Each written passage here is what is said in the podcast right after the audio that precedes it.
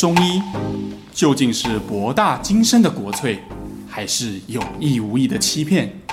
这里是肖玉一讲透中医。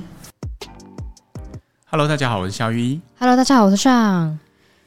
对，大家最近有没有发现，就是天气越来越奇怪？现在尚都会满版牌，因为他确诊之后就怪怪的。对，这是共同脑雾，而且我已经接受这个事实。没有啦，因为最近呢。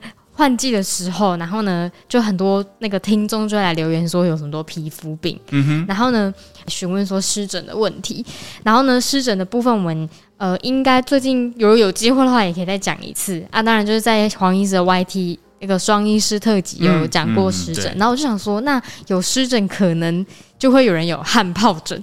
OK，其实哈，不管是湿疹还是汗疱疹了哈，它确实都是我们这个最近有在下雨哈，这个对。清明节气附近的一种很很显著的哈，就是从清明一直到这个夏至中间，嗯，对，端午夏至中间的一个这种比较偏向暖湿的这种节气比较容易出现的东西。好，那呃，这种东西哈，它其实不是什么大问题，但它会痒。因为你说哦，我长汗疱疹，所以我今天请假。当然没有人理你，汗疱疹如果可以请假就好了。对对对对对，是没有办法的哈。那但是它不是什么大问题，但是事实上它确实也是蛮消耗你身身体的能量的。那你就想啊，你做什么事都会一直有呃在瘙痒啊，然后会让你觉得很不安。而且通常它长的位置哈，都会在我们手脚哈，就是这个我们中医传统叫赤白肉际之间呐。什么叫赤白肉呢？嗯，大家可以把手哈放在你的呃眼睛前面啊，这样看着哈，然后你就会发现，哎，如果你是看你的手背，它是比较黑，看欧啦。嘿，他不是叫你跟别人比哦，跟自己比了哈。自己比就已经看欧 了。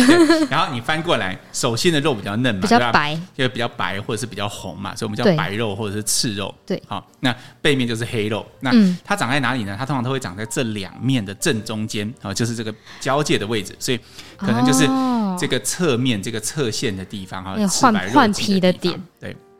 那不只是手哦，脚也是哈，但是不要在上班的时候把你的脚拿出来看了哈，它结构应该差不多，反正也就是它的那个那些水泡啊哈，水泡样的皮肤炎，它就是会长在这个赤白肉际之间。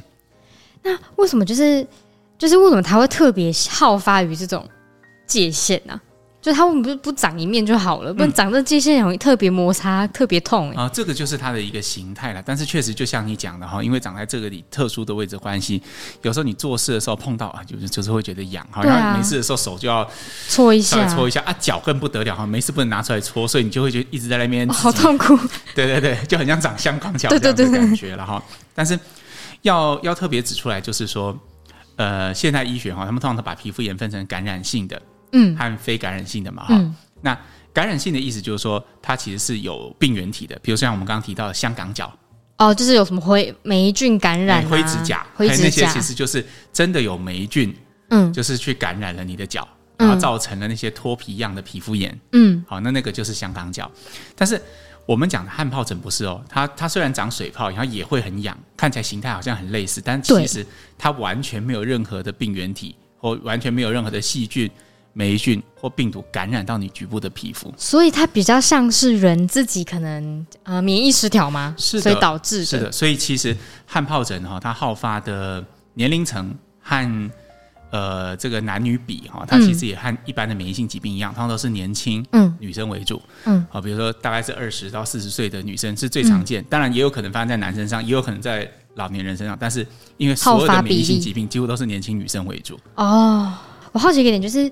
假设如果我今天，因为你刚刚说就是西医可能会分成感染跟非感染，所以这种非感染的话，如果我去看西医，还是就是会大致上会给我就是类固醇之类的，就是通用药擦一擦这样。哦，对的，就是一般是这样哈。如果你去看皮肤科，他们最重要的任务就是帮你分出你这个东西到底是感染还是非感染。嗯，那以汗疱疹来说，最常见的鉴别诊断感染性的就是富贵手或者是香港脚哦的霉菌感染嘛，嗯，就是足癣或手癬。那如果是感染性的，那就要用抗霉菌药，嗯，因为既然对手很明确，专病专攻，对，专病专攻，对，这是西医的强项。啊，确实，如果你是香港脚擦霉菌抗霉菌药，真的很快就会好了，嗯，好。但是反过来说，如果它反而是非感染性的，这时候就不是现代医学强项了。我个人个人认为，这时候因为它没有明确的病原体，于是西医就用所谓的呃非感染性的发炎的方式治疗，那个就是类固醇。哦，所以你看这样子的思路哈，延伸的除了汗疱疹哈，呃不明原因的湿疹哈，甚至是比如说诶一些免疫性疾病，嗯，很厉害的关节炎，可是你就是去抽关节液都是干净的，里面都没有任何病原体，嗯嗯，好，那只要是认为是这种，其实类固醇都是一个现代医学里面常用的。非感染性的发炎的武器哦，所以像这种非感染性发炎，比如说汗疱疹，那为什么有些人就是很容易长汗疱疹？他的体质是本身有什么问，就是状况嘛也不能说是问题，就是状况。这个就是回到中医的观点上来看哈，因为西医他们就不。不认为这跟体质有关嘛？对对对。但是事实上，就确实就是有些人会发，有些人不会发。会。那这个确实就是中医最喜欢研究的事情。嗯。我们通常哈，我们也会区分，但是我们通常就不用感染非感染来区分，我们会把它分成热多一点，还是湿多一点。哦、嗯。OK，我们从几个维度来看哈。第一，局部的形态，比如说今天我们刚刚有讲嘛哈，它发在赤白肉际这里，然后长得像。有些人他长得就像是很小很小的水泡，可你抠它，它并不会真的出组织，你只是会觉得很痒，一直想要去抠它而已。就哒哒，然后什么一直对对对对对对对，痒。好，那如果是以痒、干、嗯、脱皮为主要的形态，我们就会认为它是热多一点的。哦，对，因为热才会造成你痒嘛。嗯，好，那比如说，如果它是另外一种形态，像我看过有我有一个患者，他长得跟葡萄一样大。哇，这么大颗！呃，也没有不像葡萄，像山葡萄这样哦，它也是蛮大颗，里面 流出来的汁液跟山葡萄差不多。所以你是拱囊是不是？它它不是哦，它不是发炎的，所以它流出来的东西是清晰的、黄色、透明的，就，就是流水。黄色的浓稠的，但是不是那种臭臭发炎的东西，它就是组织液，就组织组织液。对对对，因为它没有发炎哈。那但是它确实那个那个它脚上的那个葡萄会大到，就是它如果不小心就是稍微磨一下，它是会破掉，然后它的袜子就会湿掉这种程度。哦，那其实还蛮严重的。对对，如果有看过汗疱疹，他手上是会那个煮水泡破了之后，它那个那个水是会顺着指尖滴下来的。这么多，所以还是比较湿吧？对，所以这种就是比较偏向以病灶的形态来看，嗯，就是比较偏向湿比较多的，嗯。那这两种不同的大类会影响到我们用药到底是以呃清热为主，嗯，还是以祛湿为主，还是两个一起？所以通常就是中医看病的时候，就是会以它有没有流汤，或者是或者是它是干干痒痒的。那还有其他分辨的方式吗？哦，当然，其实哈，这个病灶的方式哈。这个所有的中医外科学课本为什么是中医外科学呢？嗯，中医我是跟大家报告一件哈，中医外科学其实指的是皮肤科啦。我们跟西医的外科讲的不太一样。嗯，中医外科讲的其实是皮肤病的意思。嗯，因为中医认为皮肤是呃体表最外面的那一层，所以叫中医外科。哦，对对对。好，在以前的外科学课本里面呢，呃，都会去提这个病灶的湿跟热的区分。但我个人认为哈，这个。呃，给临床医师参考的话，我认为它并不完全能够，不是说哦，它真的长得很湿，你就湿开的多一点。嗯，这个有时候不见得准确。我觉得临床它还是要参考脉。哦，脉象就是那个那对对对对，就是我完全不懂那个到底怎么摸得出来差异。Okay, 我们我们还是这样子哈，因为反正大家都就是我们稍微提一下哈，它的主要的区分哈。通常在这一块我们会以弦脉好跟滑脉。这两个主要的纲领性的脉哈，去做一个大略上的区分。通常弦脉的就比较偏向于这个湿比较多，或者是水饮比较多，而滑脉呢就比较偏向于热比较多，嗯，热比较盛的。那一样，如果脉象偏滑，我们就会开比较多的清热药；如果脉象偏咸，我们就开开比较多的去饮祛湿的药。但是那种就是弦脉跟滑脉，嗯、就是医师到底是怎么样感觉得到那个脉的差别？所以你们以前就是上课的时候会有就全班那个把脉大会考嘛，就是来来来，全班互相把脉，然后 练习。没有，那那怎么知道的？其实哈，因为。我们不是有在办那个临床的工作坊吗？对对对对对。其实因为指导过很多年轻的中医师，我们发现一件事情啦，嗯、包括我自己从学校出来的时候也是这样。其实并没有老老师专门教过我们这件事情。哦哦，吓、嗯、到！其实每一堂课，不管你学什么哈，都会有人描述这个脉给你听啊，这脉如何如何，它对应到的是什么？比如说我们刚刚提到的区分嘛，弦脉主水饮，啊，滑脉主热。嗯，好，那这个大概大家都知道。嗯，好，但是问题是，真的一个患者坐在你面前，他到底是脉偏咸还是偏滑？其实我们永远都不会知道，一直到你真正坐上临诊的台子的时候，你才会真的去感觉到这件事情。嗯，那在在这边，我想要给年轻医师一个建议了哈。如果你是刚开始学的时候，我建议一次就只区分一个维度，就会变得比较容易。哦，所以脉上不止咸跟滑，还有其他比如说浮和沉啊，咸跟滑啊，然后呃有有节律跟带脉的区别啊，就是我们一次只做一件事情，就会把事情变得很简单。比如说，哦、今天有一群人在你面前，叫你分别记住他们的形态。哦，如果你跟他们都很熟，当然可以啊，你就直接叫某个名字，你就直接指到一个人嘛。对。但如果叫你做一个简单的区分，最好区分什么？先把他们男生女生先分开来，哎，这个很好区分嘛。对，把高的矮的分出来，或者是把胖的瘦的分出来，然后慢慢就会分成好好几群，然后最后再把他们有机的结合起来。哦，就是有点分类，然后再会诊的概念。那一次只用一个维度去做分类，嗯，你就会比较容易明白这个维度它到底是什么意思。比如说你。一群人，你用高矮做分类，慢慢你就明白了哦，身高高是这个意思，身高矮是这个意思。哦，那你慢慢就知道是啊，身高这个维度，你慢慢就会对你来讲就会越来越立体。有有戴眼镜的是一种，没有戴眼镜的是另外一种。哎、嗯，你慢慢就区分出哦，眼镜到底是什么意思。同样的，你刚刚觉得这例子很白痴，你回来看就觉得很难。我们把弦滑当成一个一组，弦脉的是什么，滑脉是什么？哎，你区分完了，你以后就知道哦，你很会区分这两个。哦，就是慢慢练，就是这两种的感觉是什么？那那两个感觉是什么？没错，没错。那当你看到汗疱疹的病人，这时候你脉一摆下去，哎，你立刻就有感觉，这到底是咸的多一点的，还是滑的多一点？那我很好奇，就是说，假设他判断失误的话，然后患者如果一直吃，比如他很湿，然后他一直吃很热的药，那他会他会有什么状况吗？其实我认为哈。不管是湿还是热，还是咸还是滑，嗯，它其实都不是独立事件，它不是正确答案，而是一个比例。哦，是比例问题。对，所以今天你就算假设你什么都不会，你就各下百分之五十五十，那你对的几率其实也蛮高的。哦，但是只是说这个患者的治疗的效率会比较低，或者他的他可能会比较有限，比如他进展到一定的程度，他就不再进展。嗯。哦，那这个就需要一些更细微的区分，让患者的病情可以继续往好的方向做转化。哦，所以我觉得刚开始就算区分不出来，好也没有什么太大问题。但是，嗯、呃，鼓励啦哈，如果你是年轻的医师或者是刚开始职业的医师，其实你可以试着一个一个维度去把它区分出来，这个是可以做到的。懂？那像那种就是因为刚刚回过头来讲汗疱疹嘛，你说有热跟湿，嗯、所以一般民众他有什么？办法可以就是自己平常可能假设他保养啊，然后都多吃一些就是清热啊，然后排湿的食物嘛。OK，我们用热跟湿的这个区分哈，也是给给一般患者呃或者民众，然后饮食上的一些建议。我不建议你去动热这个范畴。哦，为什么？因为。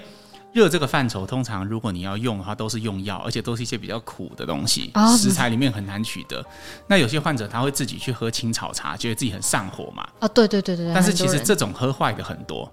喝坏是会，就是比如说他明明其实本来他觉得他自己很热很上火，但其实他是虚，然后他那些热是假，哦、就喝了青草茶之后，除了拉肚子，然后又把自己弄得更虚。就就是越泻越越惨的感觉。这个这个基本上就是你已经犯了所谓的虚虚实实的错误。就是这个中文解读一下啊，虚虚实实的意思是第一个虚和第三个实是动词，对，第二个和第四个是名词，就是你本来就是虚，结果你还用虚的方法。让它更虚，这叫虚虚。虚虚。那你本来就是实症，你还用更更更结实的方法把你身体弄得更实，那就实实。好，这就犯了虚虚实实的错误。嗯，好，那所以为了避免虚虚的错误，所以不建议你去动热这个范畴。哦。但是倒是湿这个范畴，常常有一些好的食材，像我们节目常在推荐的，像四神汤啊，山药，像山药啊，它其实就算你吃错了。有没有关系？没有关系，反正就排湿。就好像今天，呃，你的房间里面其实相对你觉得湿气很重，但实际上没有湿气很重。然后你买一台除湿机除，会怎么样吗？也不会啊，会怎么样。嘿，哦，所以假设就是那种湿气重的身体，它开除湿机，它的那个病的痒感啊，或是应该感受上也会好一点吧？对。但是临床上是常见到热症很盛的患者，他就没有办法光是靠着这种很平和的保养祛湿的方法去得到根本性的改善。那这时候就要请专业的中医师帮忙。哦，懂，因为是他体质本身的一个。对，但是我真的不建议一般的民众哈，你自己凭着自己的直觉去压寒或者是压热，因为你错的几率实在是太高太高了。对，真的唔汤。像像我至少临床上最近啊哈，光这个礼拜可能就有五六个患者来看汗疱疹。哦，那。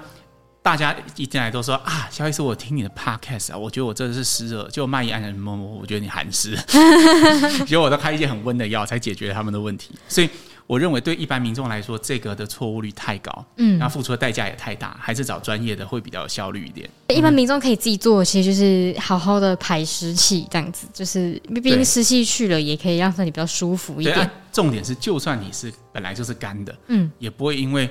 呃，你开除自己开到火烧起来，也不至于会这样子，是不太可能的。哦，那我很好奇，像那种汗疱疹的患处，就是有假设它是一点点啊，比较干的那种类型，它是可以擦乳液的吗？哦，呃，是这样。如果是比较干的类型，会脱皮类型，我觉得擦一点乳液会让你比较舒服。但是如果你是长葡萄那种，那那就别擦了，越来 越擦越湿。对对对对对。哦，所以果然还是体质的问题影响比较多。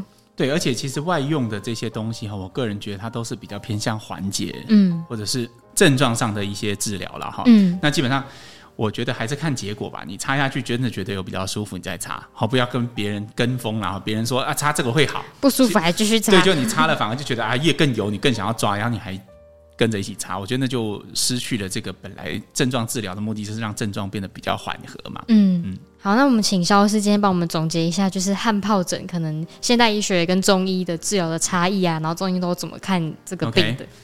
好，首先我们先从现代医学的范畴里面看到，汗疱疹其实是一种非感染性的发炎。对，啊，所以主要的治疗是以类固醇为主。嗯，它和其他的，比如说鉴别诊断常常有像香港脚啦、霉菌感染啦、富贵手啦，哈，这一这一边的。以抗霉菌药为主，以消灭病原体为主的，做出一个区分哈。嗯、那再来就是，我们从中医不不不分感染性、非感染性，我们反而用湿和热这两个概念去划分这样子的皮肤炎。你到底是湿多一点呢，还是热多一点呢？嗯，好，那我们提过提到了，我们可以用病灶去区分。啊，你表面到底是流汤流水多呢，还是干燥脱屑瘙痒多呢？嗯，好，那我们也提到脉的区分，当然这个是给。呃，专业的中医师参考了哈，那一般民众你也可以自己试着按按看，啊，但是千万不要说啊，我觉得其实好像是滑多一点的哈，那 你就只有摸到你跟你小孩跟你爸爸妈妈的，你可能那个数据太太少了。基本上，我觉得你要学会一组脉的区分，你大概需要一两百个人次以上。哇哦，对，所以会比较你才知道说，哎，到底区分到底在哪边？嗯，对对对对对，好，所以这个只是给大家一个补充的知识做参考，脉弦比较偏向。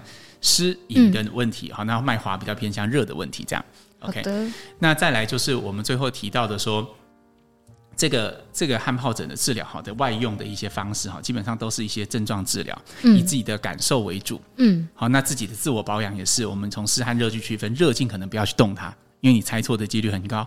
湿的话可以用四神汤或者是山药，这我们之前都有说过了，嗯，好，OK。好的，那我们来念今天的留言。然后呢，一样是那个马来西亚的粉丝留的，在第三十三集变天过敏这一集，他说呢，呃，萧御医跟爽你们好，他是马来西亚的粉丝，然后他有个朋友呢，突然在这近四年一直皮肤过敏，然后从第一次去日本天气冷，突然他的脚全是淤青，然后再来是去英国也是冷天，这次除了淤青之外呢，就加上了一个皮肤痒，然后接下来呢，就一直不断的开始过敏，从双脚到双手。最近一次连脖子都开始有了，还脸还会发麻哦，然后人也差点晕倒，还蛮严重的。然后发作的次数也越来越多，然后看了西医打了类固醇，也看了中医吃药了两个月，然后医师说看起来比较稳定，可以不用再找他了。但不到一个星期却又发作了。然后再看另外一位中医呢，还在吃他还在吃那个药，然后看起来快好了，却又突然发作了。然后他的朋友今年四十岁，然后中医说他的身体属寒，然后像一块冰。因为这个过敏呢，朋友已经也改成吃素哦，但还是没有改善。请问肖玉，这到底怎么了？听说有人会对自己的血过敏，难道他是这个状况吗？对自己血过敏是什么意思啊？我也不知道，他就这样写。好，好，没关系。我我觉得可能是淤青吧，他可能觉得跟血有关。哦 okay、我的推测，我我认为是这样哈，因为他是从一次日本旅游。然后脚淤青之后开始的。对，因为天冷，对对对，天冷，所以确实啦。如果发病的病史是这样哈，确实，我觉得我认同中间那几个中医师的诊断，就是这是一种偏寒性的皮肤炎。嗯，那说身体就像一块冰，那我们用一些温通的东西，理论上是没错。但是，呃，我觉得病史有时候只是给我们一个参考了哈。嗯，我还是很注重结果的。嗯，就是如果说你治疗了一阵子，他没有办法解决这问题，可能还是要换一种思路。哦，也许那时候去日本发病天冷的，对，是只有是这样，但是可能也只是刚好，后来可能已经不是这样了，或者是你的你实际上也也也有可能是热，就就是我觉得这个东西，因为我们隔着我又我也不认识你朋友，然后也隔着这个呃呃呃文字叙述吧，文字叙述岳阳岳阳，所以 我刚刚正要讲岳阳，我找不到一个好的词，所以。呃，我我觉得很难去断定到底你朋友的问题是什么哈，嗯、但是我觉得没有结果就要换一种方法，这是我相信的。嗯，好，因为有时候你过分拘泥于病史哈，有时候就是会会会出一些系统性的错误。哎，就是你刚开始，因为这实在太像课本描述的了，一次天冷或一次冬天的旅行的经验，从此种下病根，所以你就觉得 这此后所产生的所有问题都和寒有关。哦，但有时候不一定是这个状况。万一是刚好呢？对，其实真正的是因为你去日本天很冷，于是你就一直泡汤，然后泡汤的时候你又吃了一些燥热的炸物，因为你觉得很好吃，就其实是炸物和温泉让你爆发了，所以其实你是热性的。所以这也很难说。对啊，可是因为我觉得有时候这也是中医师在辨证上的一个难点啊。有时候病因很多人很 care 这个病因，我也很 care，嗯，但是有时候。当结果不如预期的时候，我们需要转一个方向的。嗯，了解，那就请这位听众，可能就建议他的朋友想想看，有没有可能其他的可能。对，或者是说多找几个中医师去看看，有没有可能是呃其他原因造成的。嗯、对，好的，那我们来念下一则留言，在第六十一集纤维囊肿这一集呢，有听众留言说。呃，听了之后知道乳房的问题和自己的心情情绪有很大的关系。那最近半年呢，因为跟先生相处有些问题，然后自己一直处于心情比较低落的状态。那最近左右边的乳房都发现比较大的硬块，偶尔会大一点，偶尔会小一点。然后呢，他想说。或许自己的心情会就是比较是有关的，这样会影响。那但原本就很容易有囊肿的体质，他想要请萧医师帮忙推荐台中的中医，然后想要寻求中医的治疗，改善囊囊肿的问题。非常感谢。然后呢，他也非常感谢，就是让我们让就是他们了解疾病往往都和自己的心情有关，然后改变自己对一些疾病产生有不一样的看法。OK，首先还是。嘉许这位听众了哈，他对他自己的觉察，其实我觉得这个是很重要的，嗯，好，因为我觉得对于这种和情绪有关的疾病哈，其实觉察是疗愈的开始，嗯，就是如果你对这件事情缺乏认识，或者是拒绝去这样认识，对，好，那其实这个往往会让事情变得越来越严重，好，那所以我觉得你有这样子的觉察，其实是你。往好的治愈方向的一个开始，然后那至于推荐中医师，我们台中一直都有推荐嘛，好，那我们私讯应该就可以解决了。对，欢迎私讯萧御医讲透中医的 FB，、嗯、然后小编会回复你。好，那再来念我们下一则留言。呃，有一位叫 Sabrina 的问说：“哎，萧医师上你们好，聆听两位的节目让他受益良多。那他想要问肖医师，能不能谈谈卵巢癌及肺腺癌中医的治疗及开刀后的修养？因为他最近有好友。”就是先后罹癌，然后他不知道能为他们做些什么。谢谢。其实哈，这个我们好像在，当然我们之前好像是有聊过乳癌，但是没好像没有聊过肺腺癌跟卵巢癌。但是对于癌症后中医是什么角色，我觉得其实这个其实概念上是相通的了哈。嗯、那原则上，呃，我都是鼓励了哈。如果你是早期的癌症，所以早期就是它还在原位。或者是只有淋巴转移，但是还没有其他脏器转移的阶段，能手术就是能能手术的话，手术是最好的，因为这个时候癌细胞还没有跑到外面去。这个时候如果你手术，其实是会大幅改善你的预后。嗯，那至于那些化疗、放疗所产生的副作用，大部分哈都可以用中医的处理的很好。嗯，对，所以我觉得呃大概就会朝向像这样的方向了哈。那至于单独的呃。个别器官的癌症当然会有一点差异，嗯，但是中医所占的角色，我认为是不会变的，嗯。然后因为这位听众也特别提到说，他觉得是他自己能为他们做些什么。那我想就是好好陪伴他们，就是这是不是很好的、嗯？如果是你自己能做的，我觉得其实不要小看这个陪伴啊。没错，有时候我会发现哈，那个癌症的预后有时候跟支持的系统，就刚刚上提到这个周边的人能够给他多少支持这件事，其实是很有关系的。嗯，讲一个故事哈，我最近有个朋友，他妈妈也是得癌症，然后我记得。他就常跟他妈妈讲啊，哎，你要做甩手功啊，就是他听人家讲说甩手功对身体也就有点类似很好嘛。那可能老人家本来没有练太极或八段锦，这时候学来不及，但是甩手可以让这个身体的气机比较通畅哈。他这么认为，所以他每天就跟他妈妈讲说啊，妈，你要练甩手功是为了你好啊，你看你自己身体要好。就他妈妈就很消极啊，为什么？嗯，因为老人家就觉得他就。就已经生病很难过啊，而且他其实也找不到什么要活下去的动力的那种感觉。哦、对，嗯，结果我就跟我这个朋友讲，我说你换一个立场，你应该要跟他说：“啊妈，我这个哈，其实你要好好活下去，因为我还很需要你。”哦，就是他需人需要被需要。其实为人父母的都了解这个这个状态哈，就是只要你感觉到。啊，这是你的孩子们长大还，还很需要你，嗯，那你自己就会开始有无尽的能量跟想要活下去的渴望。对对，那有时候其实反而我们长大了以后，我们比较少会有呃机会，就你会觉得啊，我经济也独立啦，我生活也独立，所以可能父母就会觉得啊，其实我就算生病啊，就算怎么样了，也好像也没有什么关系。嗯，哎，那这时候你会重新的提及你对他心理上的需要。